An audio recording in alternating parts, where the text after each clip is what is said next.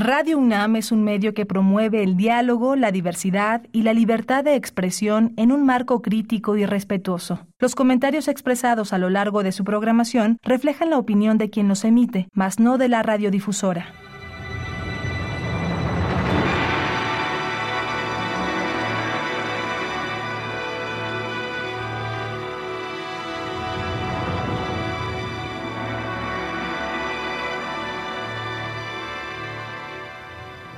Radio Universidad Nacional Autónoma de México presenta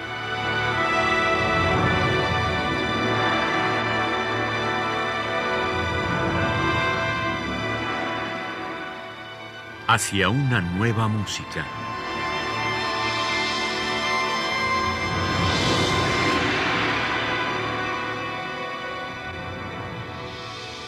Programa a cargo de Ana Lara buenas tardes, bienvenidos a Hacia una nueva música. Soy Ana Lara y tengo el gusto de tener el día de hoy frente a mí, gracias al Zoom, a Víctor Manuel Morales, que es organista, pianista y productor. Bienvenido, Víctor Manuel, qué bueno que estás aquí con nosotros. Un placer, Ana, un placer estar en este programa tan importante. Desde, los sigo desde hace años, así que es para mí un sueño hecho realidad estar aquí también. Qué bueno, me da mucho gusto, Víctor. Bueno, eh, Cuéntanos un poco de tu trayectoria, porque, bueno, digamos que, los organistas de alguna manera tienen que ser también productores porque ya el tocar el órgano es una producción, ¿no? Tienes que encontrar un lugar en donde haya un buen órgano. Cuéntanos cómo, cómo decidiste hacerte organista y, cómo has desarrollado esta otra faceta de productor. Bueno, eh, quizá em, tenga que ver un poco con mi sueño de alguna vez ser director de orquesta que nunca lo logré. Entonces dije, bueno, eh, hice la carrera de piano, terminé la carrera, hice una, una trayectoria eh, hace algunos años, eh, grabé un disco de piano con flauta, hice alguna gira internacional y después siempre me llamó la atención el órgano. Era también como algo que yo traía, como una, una espinita que dije, híjole, debe ser maravilloso tocar el instrumento, ¿no? Nada más que, bueno, uno ya termina la carrera eh, pasados los veintitantos años y puede ser complicado querer eh, adentrarse a un instrumento completamente nuevo a esa edad, ¿no? Sin embargo, en algún momento decidí que, que si no lo hacía en ese momento, entonces ¿cuándo? Así que digamos que tomé, ahora sí como dicen, el toro por los cuernos y me puse a trabajar arduamente. Hice una maestría en órgano y empecé a estudiar aproximadamente un par de años antes de hacer una maestría para al menos dominar un poquito los pies y pues ya llevo aproximadamente 10 años en, el terreno de los organistas, ¿no? Eh, siempre me ha gustado la música contemporánea, la he hecho desde prácticamente terminando mi carrera de pianista y pues ha sido muy interesante irse involucrando con, con los compositores mexicanos que por ejemplo en el ámbito en el que nos desarrollamos, la música contemporánea, es realmente muy poquita la producción que existe, ¿no? De música para órgano. Entonces, eh, digamos que ese interés de, de la, tanto de, de, mi parte por acercarme a los compositores nuevos como de que estos compositores vieran eh, ese interés, entonces se ha hecho como una especie de mancuerna muy interesante compositores que no esperábamos que escribieran para órgano, pues ya han escrito sus óperas primas y se las ha estrenado y estamos por grabar eh, estos materiales. Así que ha sido algo fascinante, ¿no? Son esas cosas que uno tiene que atreverse para, para ver qué hay más allá del horizonte. Sí, bueno, mira, eh, uno en la cabeza tiene como eh, que el piano y el órgano no son tan diferentes, son dos instrumentos de teclado, igual podríamos poner el clavecín, que uno dice, bueno, si uno es pianista puede tocar esos otros instrumentos, pero evidentemente no. Dinos tú cuál es la, mayor diferencia, aparte de que para el órgano tienes que usar las manos y los pies, ¿no? Pero cuéntanos cuál es, la diferencia fundamental en la técnica eh, organística. Bueno, es, como el instrumento es, un, eh, es uno tan, pero tan antiguo, yo creo que es prácticamente como la simiente de todos los modelos instrumentales de tecla. Entonces se ha ido desarrollando a partir de la ejecución del instrumento y dependiendo de los periodos en los que nos encontremos y vayamos estudiando la música. Es muy curioso ver cómo, por ejemplo, no sé, un instrumento eh, tipo español eh, incluso las teclas son súper pequeñitas, eh, apenas uno las rosa y ya suenan. Entonces, uno tiene que desarrollar muchas técnicas de ejecución dependiendo del instrumento. No sé, por ejemplo, si vamos a un, a, un órgano eh, francés del siglo XIX, son instrumentos durísimos. Si va uno a un instrumento, por ejemplo, alemán o holandés, son difíciles de tocar en el sentido de que son, como son instrumentos mecánicos y entre más grandes el instrumento, más complicado es eh, accionar el mecanismo de la tecla para que, por medio de todas las palancas con las que está conectado para abrir los, los fuelles y demás, se vuelve eh, prácticamente una cuestión atlética, ¿no? Es decir, tener una, una gran fuerza en los dedos para poder eh, inclusive bajar la tecla, ¿no? Entonces, eh, los entrenamientos son muy distintos. O sea, se requiere desde una enorme fuerza para este tipo de instrumentos, como una enorme sutileza para otros instrumentos, como por ejemplo los mexicanos, los órganos mexicanos ya sean de Oaxaca, de Tlaxcala, o eh, instrumentos españoles, ¿no? Esa es una quizá de las más grandes dificultades, eh, porque bueno, en el piano, a pesar de que uno por supuesto que domina todo lo que, la cuestión de la mecánica para tocar pianísimo, para tocar cantabile, para tocar martelato, etc. Aquí además uno tiene que medir la fuerza necesaria para poder producir un sonido, digamos, cantabile en el instrumento y depende del instrumento. Ya cuando, digamos, rebasamos ese, ese tema de la mecánica exclusivamente digital, nos vamos con la cuestión de desarrollar eh, pues la mecánica de los pies, ¿no? Generalmente uno cuando toca el, un instrumento de tecla, el piano, el clavicordio, el clavecín, pues uno está concentrado en las manos y obviamente que los pedales que pueda haber, pues no los controla ya de forma muy mecánica. Pero prácticamente en el órgano tiene uno otro teclado que también es cantable, que puede tener una línea incluso preponderante sobre el discurso musical y uno tiene que poder dirigirla. Entonces, en ese sentido, se vuelve algo sumamente complejo poder coordinar tanto eh, el discurso propio de las manos como el de la mecánica de los pies.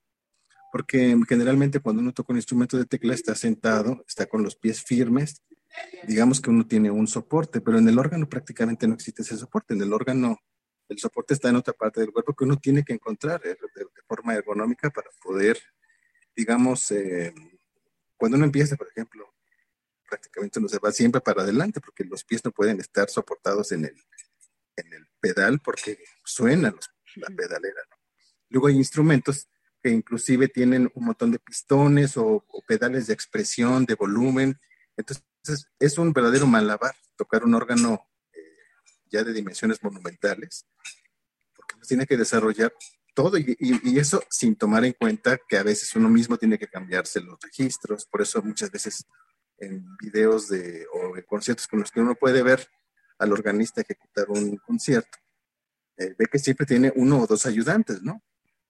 Pero bueno, hay instrumentos que ya están hechos para que uno lo haga solo, pero se vuelve un malabar. No nada más uno está concentrado en hacer la música, sino también en manejar todos los demás elementos que se tienen que involucrar para que eso sea posible. Sí, porque además el órgano está relacionado íntimamente con arquitectura, ¿no? En general los órganos están en las iglesias, ahora ya en la modernidad también los encontramos en algunas salas de concierto, pero en general sí son unos instrumentos que tienen que ver con un espacio particular que están creados especialmente para esa, esa, esa acústica y este, eso también es un reto para ustedes los organistas, ¿no? Por supuesto, y principalmente uno no encuentra órganos iguales, salvo que sean los de serie que se vendían simplemente como un artilugio cuando uno no tenía un gran presupuesto, pero la realidad es que cada órgano se construía de acuerdo al espacio que tenía. Eh, y por supuesto al presupuesto que tenían, por ejemplo, ya sea la iglesia o, o, el mecenas que decía vamos a poner un órgano en nuestra parroquia, en nuestra catedral, etcétera, ¿no? Entonces, efectivamente, uno se enfrenta, y eso también tiene que ver con la ejecución digital, incluso con los pedales, de qué tanto, por ejemplo, soltar los, las teclas para que el sonido sea más claro.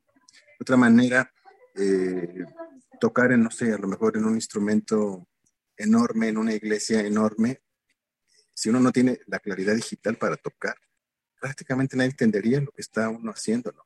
si estuviera, no sé, en la parte de abajo. Eh, es otra cosa muy curiosa. Eso también tiene que ver con la construcción de los instrumentos. Eh, cuando son, por ejemplo, muy, muy grandes, eh, a veces uno tiene a 10 metros en la cabeza los registros que está tocando uno a lo mejor en un tercer teclado, y uno está tocando y eso suena un segundo después, ¿no? ese delay hay que controlarlo también, o sea, digamos como que hay que predecirlo, ¿no? ¿Qué, va a pasar? Es, sí, se vuelve muy, muy complejo. O sea, realmente cuando uno llega a un, concierto eh, o tiene, no sé, una grabación y tiene poco tiempo, es un poco estresante llegar y probar lo que, lo que va a pasar, lo que tengo que controlar, porque uno nunca sabe realmente lo que va a pasar. Generalmente en un piano, pues todos los pianos son iguales, en el sentido de que tienen la misma cantidad de teclas, son del mismo tamaño, a lo mejor pesan un poquito más, un poquito menos, pero en el órgano uno se enfrenta a algo completamente nuevo, ¿no? Nunca se va a enfrentar al mismo, incluso si los hace el mismo constructor. Sí, porque depende también de la arquitectura y depende de muchas cosas. Pero hay una cosa también interesante que, mencionas, eh, Víctor Manuel, que, que, a mí siempre me ha, me ha llamado mucho la atención del órgano, y es que eh, yo creo que es el único instrumento en el que el intérprete toca y el sonido no sale de donde está tocando, sale de otros lados que pueden estar más cerca o más lejos según en donde estén los, los, Sí, completamente.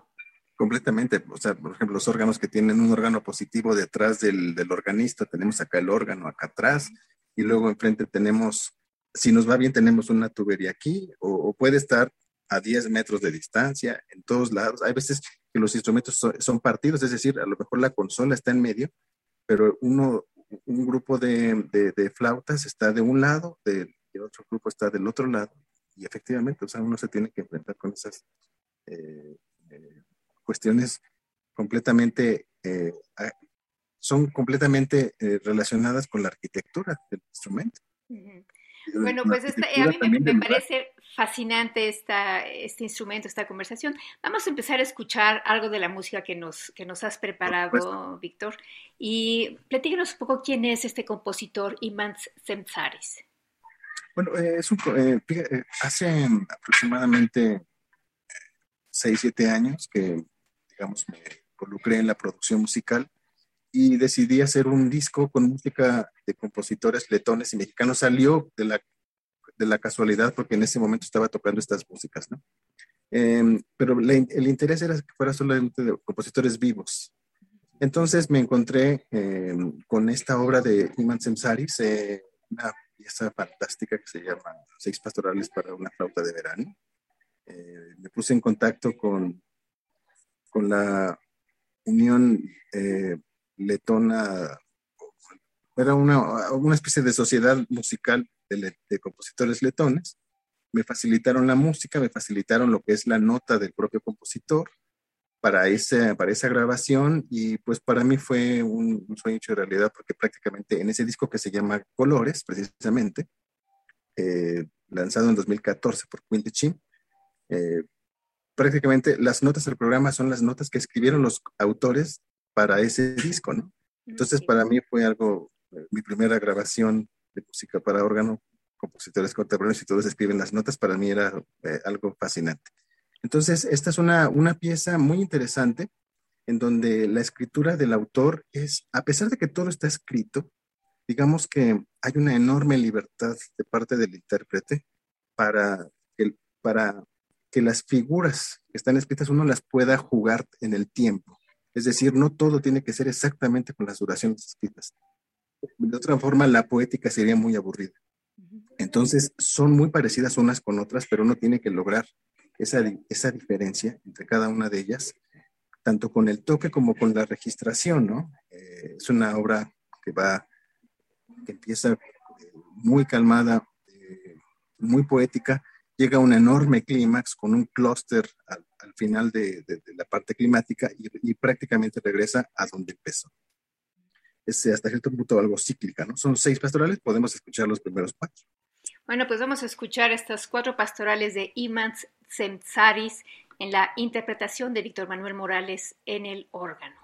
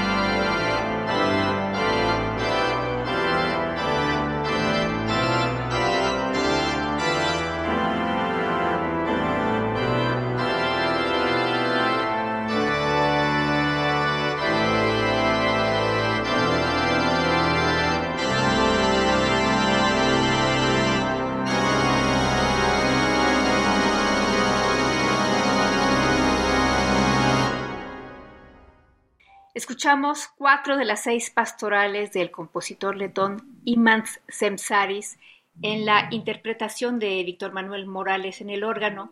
Otro de los compositores que incluiste en este disco es Petris Vasks, que nosotros aquí en México conocimos por una obra eh, para, orquesta que, tocó la FUNAM hace muchísimos años y a mí sí me pareció que era un compositor muy interesante y me gustaría que nos platicaras de esta obra Viatore que presentas en este disco. Esta obra eh, la conocí hace algunos años, eh, un disco que compré, yo soy melómano aficionado, me encanta coleccionar discos.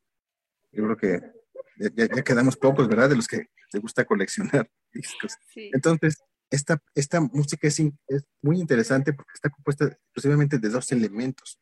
Un elemento eh, cuenta, la obra cuesta en realidad una historia que el, que el mismo Bach escribió. Una historia de un viajero que viene a este mundo, eh, eh, nace, crece, se desarrolla, se enamora y después parte, parte del mundo. y digamos que el desarrollo de esta obra está constituida por un elemento que es el universo, el universo que contempla al desarrollo de, este personaje, de este viajero, que siempre se tocan pianísimo con una flauta muy sutil. Y otro elemento que es eh, el viajero y ese desarrollo que va eh, llevando a cabo en el lapso de su vida, en donde cada, cada momento que, que enlaza eh, una parte con la otra, va creciendo, creciendo hasta llegar a una parte climática. Y después de ahí va decreciendo. Y, y así como empieza, igualmente acá. Es una obra fascinante, muy compleja en el sentido de la estructura, porque si hablamos de una pieza que tiene esta forma que en donde un tema se va desarrollando poco a poco, pero es prácticamente el mismo tema y dura 19 minutos. Puede resultar muy aburrida para el público escucharla si uno no la hace correctamente. ¿no? Entonces, eh, ha sido un gran reto, la toqué durante mucho tiempo, la toqué incluso en algunas eh, giras que tuve eh, fuera de México. y pues yo creo que es una obra que me va a acompañar por siempre, ¿no? Es una obra fascinante que yo con mucho gusto les comparto. Bueno, vamos a escuchar un fragmento de Viatore de Petris Vasks en la interpretación de Víctor Manuel Morales en el órgano.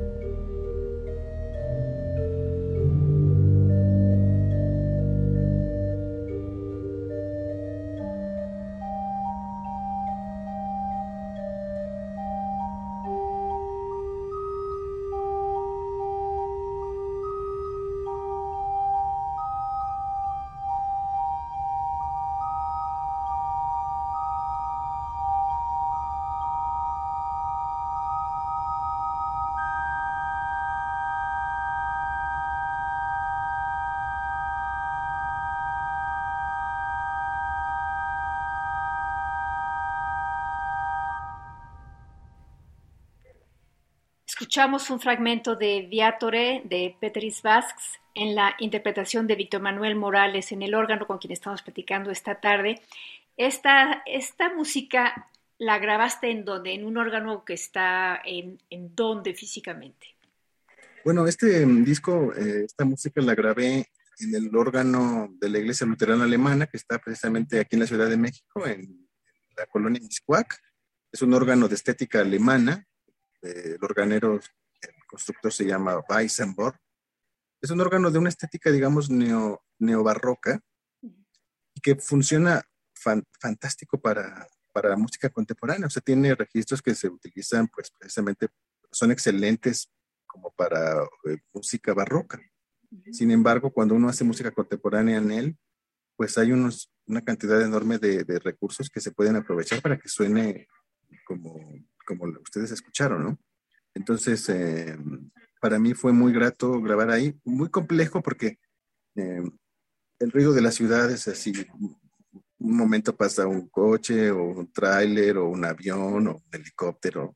Entonces, a pesar de que lo grabamos en las madrugadas, prácticamente teníamos muy poquito tiempo de silencio total. Entonces fue em, algo muy, muy desgastante, muy complejo. Y me acuerdo muy bien, por ejemplo, que para grabar las piezas de Semsaris, eh, como eso tiene que irse completamente al hilo, o sea, una tras otra, a veces, no sé, llevaba yo tres o cuatro eh, tomas y algo pasaba que pasaba, como les digo, un camión o lo que sea, y ya esas tomas no funcionaban. Entonces, digamos, emocionalmente puede ser muy desgastante tener que concentrarse a ese punto para lograr una ejecución, pues, digamos, lo más poética posible y que algo así lo perturbe, ¿no? Entonces, afortunadamente, tuvimos la paciencia. De hecho, me habían dicho que no había, no habían grabado un, un disco de forma profesional en toda la vida de ese órgano. Y otra de las cuestiones era precisamente por el ruido, en donde se encuentra, pues, se encuentra prácticamente eh, en dos ejes, o sea, creo que está revolución y eje 5, una cosa por el estilo. Así que imagínense el, ruido, ¿no? Terrible. Bueno, otra de las cosas muy interesantes del órgano es que es como una orquesta. Entonces, eh, también dependiendo del, del, órgano es la orquestación que tú puedes tener, ¿no? Y, por supuesto. Y, y, esta, bueno, las obras, por ejemplo, que vamos a escuchar a continuación, que son las obras de los mexicanos. Cuéntanos un poco eh, cómo, cómo funcionan estas piezas en un órgano luterano, como dices, este, eh, eh, y con un pensamiento del siglo XX o XXI. Pues fue muy interesante. Después de que me inmiscuí en la cuestión de hacer una maestría en el instrumento, en, el órgano, poco a poco, digo, yo ya tenía mucho acercamiento con varios compositores. El primero de ellos quizá fue Leonardo Coral, con quien he llevado una muy, muy buena relación profesional desde hace algunos años. Y precisamente él me comentó que tenía una obra que había escrito en el año 2010, que mm, sabía que la habían estrenado en China, pero él nunca ni siquiera había escuchado la versión, la versión. Entonces le dije, Leonardo, pues pásame la música y yo veo si la estreno. Entonces se propuso para eh, uno de los foros de música nueva y la estrenamos en 2014 en el foro de música nueva, me parece, o 2013, no me acuerdo muy bien, 2013 tal vez, sí, fue 2013. Y no, 2014. En 2013 toqué otro tipo de música. Creo que toqué el Viatore precisamente de, de Petris Vasks. Em, em, es una obra, digamos, como pensada para, para un órgano positivo, pero con los recursos que tiene el instrumento, así como muy bien nos dices, que es prácticamente de orquesta, uno puede hacer cantidad de cosas. Entonces, eso es, es muy interesante la, la, la ejecución de una obra para órgano, porque a veces podríamos pensar que es como, como si el compositor la escribiera, por ejemplo, en el piano y al organista le toca orquestarla. Prácticamente uno tiene que orquestar la música. Le llamamos registrar, porque así se llaman los, eh, digamos, todas las palancas que uno, que uno ve en el órgano, registros. Entonces uno registra, pero es prácticamente, cada palanca es un, un, una hilera de instrumentos, pueden ser flautas, pueden ser instrumentos eh, de lengüeta, pueden ser instrumentos tapados que suenan muy bajito, como una flauta dulce. Entonces, eh, uno tiene que ver qué funciona mejor con esa pieza en el órgano en que se va a tocar. En el caso de la iglesia luterana, uno tiene instrumentos, eh, pues sí, de estilo barroco, pero que funcionan muy bien. Es decir, si uno hace la, correcta mezcla de todas estas sonoridades, funciona fantásticamente. Entonces, Eh, esta pieza también la trabajé directamente con el compositor en este órgano y la estrenamos y después ahí mismo la grabamos, ¿no? Para este disco que les comento, Colores. Bueno, pues vamos a escuchar de Leonardo Coral el cuarto movimiento tocata de esta obra que se llama Percepciones, por supuesto en la interpretación de Víctor Manuel Morales en el órgano.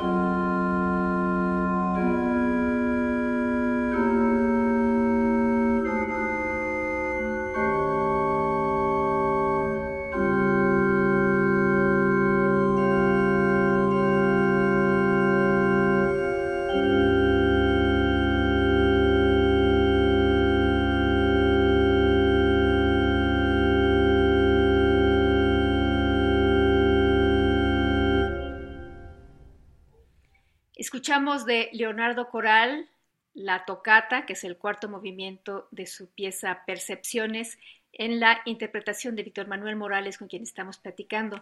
Y bueno, la última obra que vamos a escuchar es eh, Música para Teatro 4 de Federico Ibarra, Federico que ha trabajado tantísimo en teatro y en ópera. Eh, y esta obra realmente sale de una o de varias obras de teatro. ¿Cuál es la historia aquí atrás? Sí, precisamente esta música, música para Teatro 4, eh, en algún momento, me parece que cuando se estrenó la, cuando estrenamos el Viatore en uno de los conciertos del Foro de Música Nueva, tuve el gusto de tener a Federico Ibar entre el público.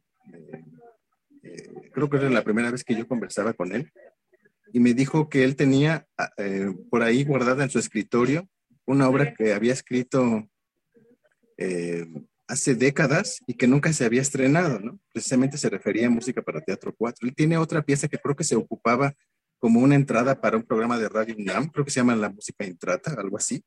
Eh, y esta era pues la segunda obra. Me dijo que se había pensado como para el teatro, pero que realmente en versión de concierto nunca se había hecho.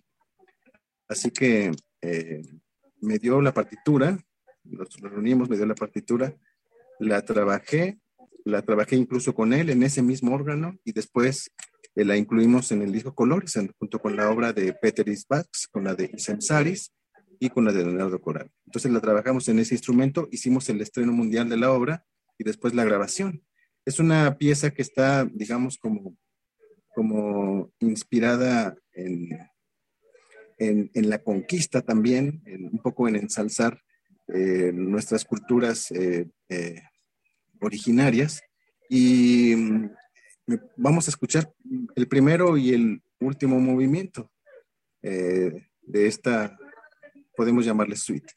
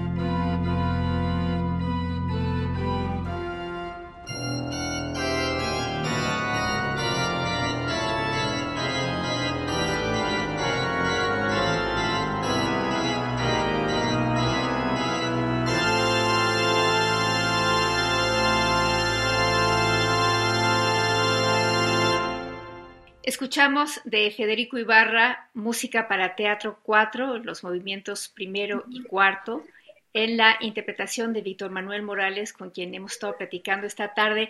Víctor, eh, cuéntanos dónde puede la gente ver todos los discos que has hecho, conocer tu repertorio, tu trayectoria, tienes una página en internet, en fin, ¿cómo puede la gente saber qué estás haciendo? Bueno, pues eh, invitadísimos, por ejemplo, a mi canal de YouTube, lo pueden encontrar como Víctor Manuel Morales.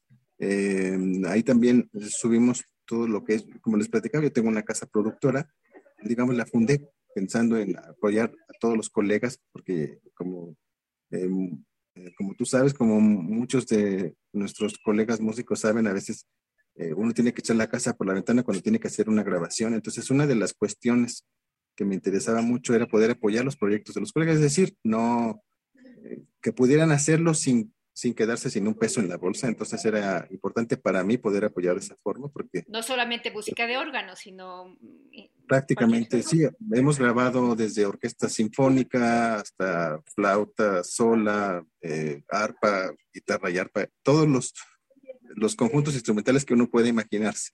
Entonces, en ese canal subimos tanto eh, la música que yo hago como, como las grabaciones que hacemos para la productora. También me, me, encuentran en todas las plataformas digitales, igual como Víctor Manuel Morales, como Spotify, eh, y prácticamente todas las plataformas digitales. Están las producciones. Son seis producciones en las cuales tengo participación, cuatro discos completamente propios eh, con música de eh, compositores mexicanos principalmente. Y en mi, en mi página de Facebook igual me encuentran como Víctor Manuel Morales.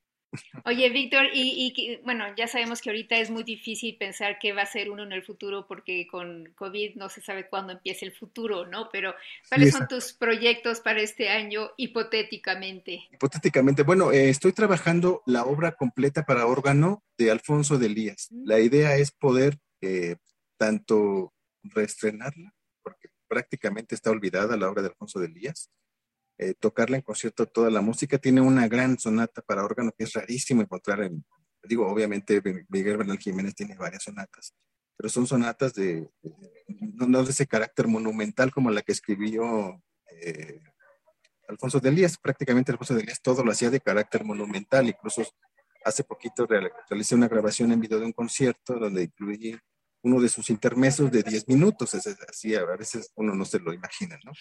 Así más o menos son las Si el intermeso es de 10 minutos, imagínate la obra, ¿no? Exacto, es una gran sonata de cuatro movimientos eh, con una enorme tocata al final. Entonces, la idea es primero hacerla en concierto, ya he hecho varias piezas, y después hacer una grabación.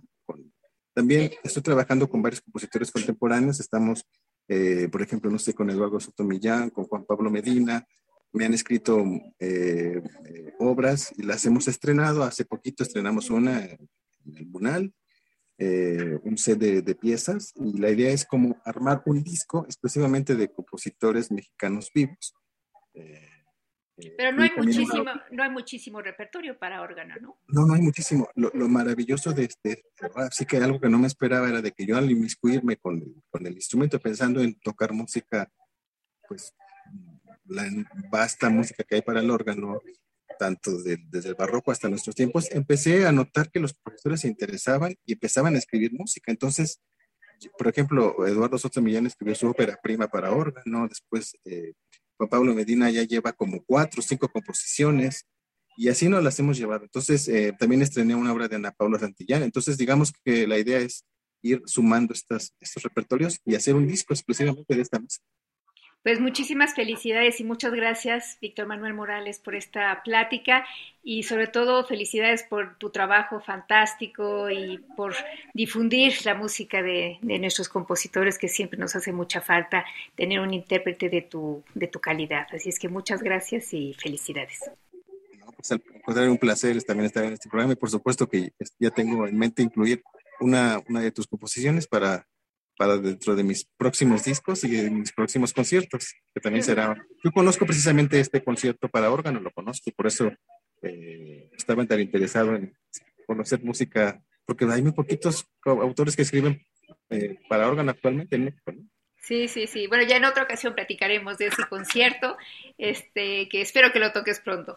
Así es que... Me encantará.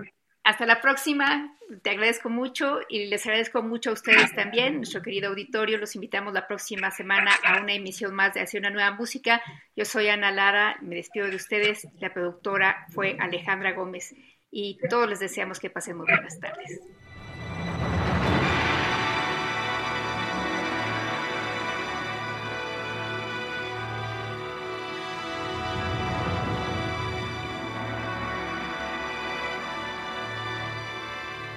Radio Universidad Nacional Autónoma de México presentó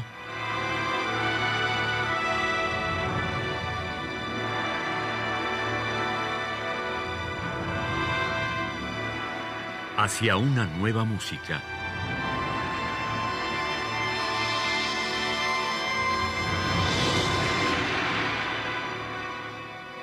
Programa a cargo de Ana Lara. Radio UNAM. Experiencia sonora.